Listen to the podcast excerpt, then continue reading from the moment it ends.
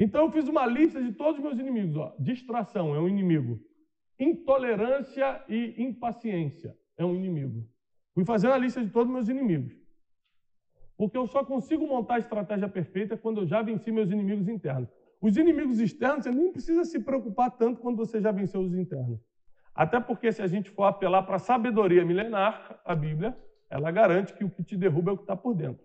Quando Jesus fala da comida, ele fala assim: o que contamina o homem não é o que vem de fora para dentro, não é a comida, é o que sai de dentro para fora. Isso é o que contamina o homem. Então, tudo que você precisa, tudo que você precisa está dentro de você.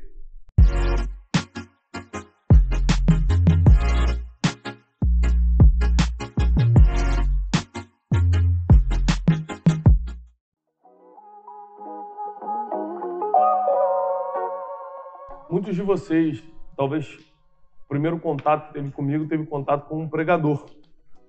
Coisa que eu serei para sempre. Coisa que se eu tiver que abrir mão de qualquer outra coisa, como ser empresário, empreendedor, comunicador, eu abro, porque pregar é o meu verdadeiro chamado. E apesar do meu chamado ser, é, é, é ser pregar, o meu propósito é treinar pessoas. Qual é a diferença? É que chamado é algo divino que Deus colocou em você e pode ser só por um tempo. O propósito nasceu contigo e morre contigo, algo que você vai fazer para sempre. Por exemplo, o chamado pode fortalecer o propósito. Eu posso pregar, eu posso treinar pessoas que é meu propósito escrevendo livro, eu posso treinar pessoas fazendo o que eu estou fazendo. E se eu estiver pregando que é meu chamado, eu também estou treinando pessoas? Sim ou não? Claro, muita gente foi treinada assim. Então, o chamado fortalece o propósito. É, mas ainda assim, e essa, essa é a grande vantagem de você ter conexão espiritual, é que Deus me autorizou a prosperar nos negócios. Ele me autorizou a ser um empreendedor. Se ele não tivesse autorizado, eu não seria. Isso eu garanto a vocês. É, então, assim como existiram homens que, como Martin Luther King Jr., que eu estudo muito, foram pregadores e, por exemplo, no caso dele, ativista social, ele começou a ficar muito conhecido como pregador nas igrejas, mas ele ficou conhecido no, nos Estados Unidos e no mundo como ativista social. Ele ganha o Prêmio Nobel da Paz, não como pregador, ele ganha como ativista social. Ou seja, é possível você conciliar a sua vida espiritual, o seu chamado, para quem tem, espero que todos tenham, com o seu, a sua vida empreendedora. É possível, né? Você só precisa ter estratégia. Eu, particularmente, eu tenho um temperamento dominante. Isso quer dizer que eu sou ultra impaciente. Eu sou um cara nervoso. Você não me vê nervoso, eu governo as emoções, mas eu sou um cara nervoso. Eu sou um cara impaciente, sou nervoso, eu quero passar, eu quero vir e tal. Eu não reajo a provocações, mas eu me sinto provocado. Tudo isso. Porque ser especialista em inteligência emocional não é não sentir, é dominar o que sente. Quer anotar isso aí? Ser um especialista em inteligência emocional não é não sentir, é dominar o que sente. Por exemplo, a própria Bíblia diz: irai-vos, você é ser humano, mas não pequeis. O que isso quer dizer? Sente, mas não use esse sentimento para fazer besteira, não. Pode sentir, mas não passa dos limites, não. Ou seja, sentiu, o que sentiu. Sentiu, dominou o que sentiu. Um dos grandes segredos para a gente ter chegado até aqui foi a questão do governo das emoções. As minhas emoções eram completamente doentes, completamente fora do lugar. Eu não tenho dúvida nenhuma que foram um dos grandes fatores que me fizeram quebrar foram as emoções. Foram as emoções. Então, quando em 2014 tudo aconteceu, eu, eu decidi adotar uma estratégia. Por que eu estou te falando do meu temperamento? Porque para quem é dominante, estratégia é uma coisa que não é prioridade. A gente prefere assim, seja o que Deus quiser. Se for, a gente prefere dar uma pelada para a espiritualidade para poder fugir do planejamento. Então, a gente tem que lembrar que o autoconhecimento é muito importante na construção de sucesso empresarial. Saber o que você tem de bom, o que você tem de ruim. Eu sei o que eu tenho de ruim. Você talvez não saiba, porque eu não preciso necessariamente expor para você o que eu tenho de ruim, mas eu sei o que eu tenho de ruim. Então, o que, que eu faço? Eu crio uma barreira que me impede de ter acesso às coisas que eu sei que eu sou ruim. Então, por exemplo, eu, eu não só sou dominante, o que me faz ser impaciente, como também eu tenho um déficit de atenção, o que me faz ficar distraído o tempo todo. Então, para escrever um livro, eu estou no meio de um livro agora, estou escrevendo um livro sobre princípio. Eu tenho que criar, eu crio uma rotina e faço vários exercícios mentais para poder ter uma hora de produtividade máxima escrevendo. E depois eu sei que não adianta mais, não adianta mais eu tentar. Se eu dei uma hora do meu máximo escrevendo, não adianta mais eu tentar escrever de novo. Aquele dia já foi. Eu tenho que dormir para o cérebro zerar e eu começar de novo. Eu sei meus limites. Só que em vez de ficar dando desculpa e reclamando, eu estou produzindo em cima dos meus limites. Veja que ela fala assim, é, mas é que eu tenho esse problema, é, mas é que eu sou, eu sou assim mesmo. Não, não sou assim mesmo, não. Vou melhorar. Negócio de eu nasci assim, vou morrer assim, é mentira. Você pode sim fazer o seu o, o, o mapa da sua vida, o mapa das suas emoções, o mapa da sua vida financeira, o mapa do seu negócio, o mapa do seu casamento, o mapa da, do seu destino e começar a caminhar em cima do que você quer que dê certo e começar a criar barreiras, muros em volta daquilo que você sabe que é errado, para que você não tenha acesso. Então, para sair do deserto em 2014 e viver uma vida de excelência hoje, eu preciso de uma estratégia. O problema é que eu não sou estrategista. É, naturalmente falando. O problema é que meu temperamento não me permite ser uma pessoa focada. Eu sou distraído, eu sou impaciente. Então eu tive que fazer primeiro uma lista de tudo, todos os inimigos internos. Vamos lá, anote aí. Lista de todos os inimigos internos. Quem é muito bom para te dar essa lista é o teu cônjuge. Ele não erra. Mulher, então, chega para tua esposa e fala assim: me dá a lista aí, ó, de quem eu sou de verdade. Ela, em dois minutos ela dispara. Então eu fiz uma lista de todos os meus inimigos. Ó. Distração é um inimigo. Intolerância e impaciência é um inimigo. Fui fazendo a lista de todos os meus inimigos. Porque eu só consigo montar a estratégia perfeita quando eu já venci meus inimigos internos. Os inimigos externos, você nem precisa se preocupar tanto quando você já venceu os internos. Os inimigos externos, você nem precisa se preocupar quando você já venceu os seus inimigos internos. Até porque se a gente for apelar para a sabedoria milenar, a Bíblia, ela garante que o que te derruba é o que está por dentro. Quando Jesus fala da comida, ele fala assim: o que contamina o homem não é o que vem de fora para dentro, não é a comida, é o que sai de dentro para fora. Isso é o que contamina o homem. Então, tudo que você precisa, tudo que você precisa está dentro de você. Esse mapa de autoconhecimento na minha vida foi fundamental. Por exemplo, até 2014. E sabe quando é que eu fiz o um mapa do autoconhecimento para saber quem eu era? Quando eu quebrei, não tinha mais nada para fazer, estava em casa chorando. Aí eu arranjei tempo para algo que era prioridade, que é se conhecer. Saber o que, que eu sou bom, o que, que eu sou ruim, qual é o meu ponto forte, qual é o meu ponto fraco. No, o que eu faço bem naturalmente, o que eu só faço bem se eu treinar muito. Porque tem coisas, tem habilidades naturais. Tem gente que pega um negócio de artesanato, pega na mão, blá, blá, blá, e faz. Já fez curso? Não, eu vi, minha, eu vi a minha avó fazendo. E, e, tem gente que vai fazer curso três anos de artesanato, nunca vai fazer um crochê na vida. Mesmo com curso. Sim ou não, pessoal? Tem gente que nunca fez aula de violão, toca violão melhor do que muito, muita gente que fez cinco anos de conservatório. Existem as habilidades naturais, existem as habilidades treinadas. Isso aqui são dois tipos de habilidades que você tem que reconhecer na sua vida. Está dentro do mapa do autoconhecimento. Quais as habilidades naturais que eu tenho? Eu faço naturalmente. Por exemplo, eu nunca fiz curso de oratória. Mas eu lembro que aos cinco anos de idade eu tive que vencer o medo. Meu pai era o pastor da igreja. Eu lembro dessa cena. Meu pai estava assim, no púlpito da igreja num domingo de manhã.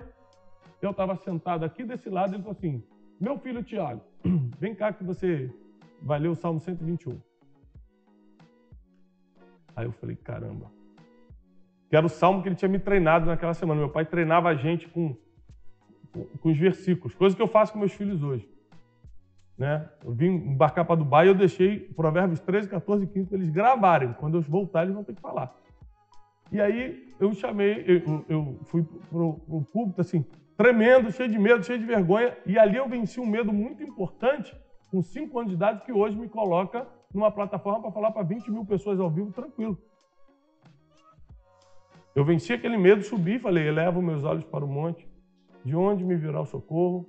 O meu socorro vem do Senhor que fez os céus da terra. E comecei a citar todo o salmo.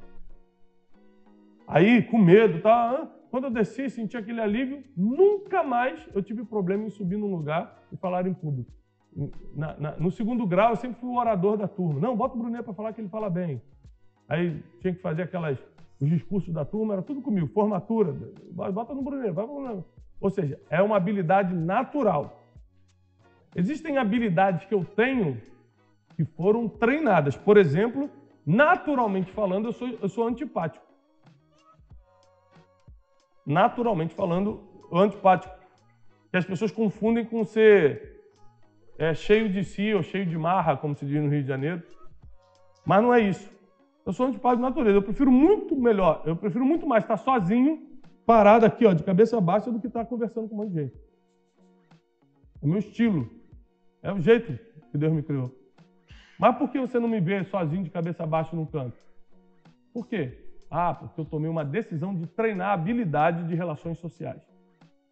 Então não é natural, não estava em mim, mas eu treinei porque eu identifiquei que se eu não tivesse habilidade social, ou seja, de lidar com as pessoas, de sorrir, de apertar a mão, de sentar e tomar um café, eu não poderia sonhar com ministério, com negócios ou outras coisas, porque para tudo isso exige habilidade social. Então eu fui fazendo esse, esse mapeamento do autoconhecimento, fui percebendo o que, que eu tinha de ruim, o que, que eu tinha de bom, fui potencializando o que eu tinha de bom. Olha o que, que a gente faz com nossos filhos, ó, para quem tem filho. Chega o boletim da escola. Aí tá lá. 10 em matemática. 10 em física. 10 em química. 6 em português. 4 em geografia. 3 em história. Você vai botar ele na explicadora. A explicadora que se fala no Rio, como é que fala por aí? Professor particular e tal. Reforço. Você vai colocar ele naquela aula de reforço. Você vai botar em qual matéria? Geografia, história, Hã? português, que é onde ele está com quatro e seis ali. Enquanto certo. Seria, ao invés de a gente equilibrar o que ele tem de ruim, potencializar o gênio que ele é na matemática e tirar 10 sempre. Ou seja, a gente prefere sempre dar uma equilibrada no que é ruim do que potencializar o que a gente tem de excelente. Agora, se você pega o teu filho que tira 10 em matemática sempre e bota ele no reforço de matemática, ele vira um gênio. Ele já tem aquela habilidade. Com treinamento, ninguém segura ele. Até porque ele, ele, ele tirar 10 em geografia, a única coisa que vai servir é para ele passar de ano, e não para ele conhecer todas as capitais do mundo de cabeça.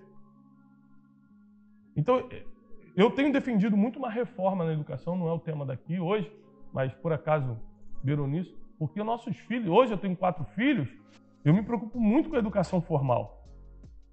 Porque meus filhos não vão aprender habilidades sociais na escola, não vão aprender a se comunicar em público, que é importantíssimo hoje na escola, não vão aprender governo emocional, domínio emocional, inteligência emocional na escola e não vão aprender inteligência financeira na escola. Então são quatro coisas que se eu não ensinar, a escola não vai ensinar, mas seria função da escola educar. Só que se você não treina a pessoa, eu incluo mais um aqui, empreendedorismo básico. Se você não educa a criança em empreendedorismo básico, vida emocional, vida financeira, relações sociais, que inclui comportamento, e comunicação em público, oratória, que antigamente até nos Estados Unidos era obrigatória, aula de oratória há anos atrás, hoje não é mais. Você muda a vida, você dá um destino para a criança. Ela pode até escolher, não, eu quero ser um, um funcionário, eu quero ser um empregado, eu quero trabalhar para alguém. Ela pode até escolher, mas ela tem todo, tudo que ela precisa para poder é, tocar um negócio, para poder ser um governante, para poder fazer um, um líder, uma líder e fazer a diferença na vida das pessoas. Então, eu fui identificando até chegar na conclusão que eu precisava de uma estratégia, só que eu jogava contra mim mesmo. Por causa da minha vida emocional, por causa das minhas limitações, por causa do meu temperamento, eu jogava contra mim mesmo. Então, eu comecei a procurar mentores. Hoje eu falo muito sobre ter mentores e virou na moda falar agora tudo é mentoria, tudo é procuro mentor, mas eu falo isso desde 2015. Lembrando que eu fundei um clube de inteligência, hoje tá, todo mundo tem um clube. Eu fundei o clube de inteligência em 2015. Roberto Navarro estava comigo na inauguração, né, Navarro? 2014 para 2015. Clube de inteligência, é o mesmo nome desde sempre.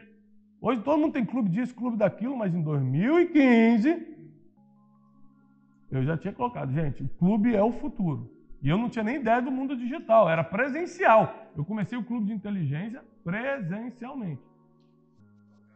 Na minha casa, exatamente, com cinco pessoas. E aí, o que, que eu fiz? Trouxe mentores para próximo, para perto. Porque eu precisava montar uma estratégia que eu não tinha capacidade emocional, meu temperamento não permitia, porque eu sou zero de analítico. Eu olho a planilha assim, ó, Cleiton, diretor lá do Instituto Destiny, bota assim, Thiago, a planilha. Ah, tá bom. Tiago, mas são 10 folhas. Eu falei, não, mas eu vi a primeira, tá legal isso aqui. Então, acabou. Analisa, vou confiar em você, hein, meu jovem. Não... Porque eu não consigo focar em número, não consigo focar nessas coisas. Não é meu estilo. Eu já entendi que eu preciso ter pessoas muito boas do meu lado fazendo aquilo que eu não consigo fazer. Não tem jeito. Tiago, mas é que eu não tenho dinheiro para botar as pessoas muito boas. As pessoas vêm por dois motivos trabalhar contigo: ou pelo dinheiro ou pela visão. Todo mundo, sem exceção, que começou a trabalhar comigo, não veio pelo dinheiro, porque eu nunca nem chamei para trabalhar, quanto mais ofereci dinheiro. Eles vieram pela visão, no caminho a gente adaptou financeiramente. Foi ou não foi? Sim ou não? Todo mundo, sem exceção. Toda a minha equipe nunca teve reunião de contratação. Ele chega e fala assim, Thiago, essa visão que você está passando para o Brasil, eu quero, deixa eu trabalhar, deixa eu vir junto, eu faço tal coisa. O, o, o Cleiton era gerente multinacional, Sansão tem a própria empresa dele, o outro não sei o quê. E a gente foi trazendo, foi trazendo, foi trazendo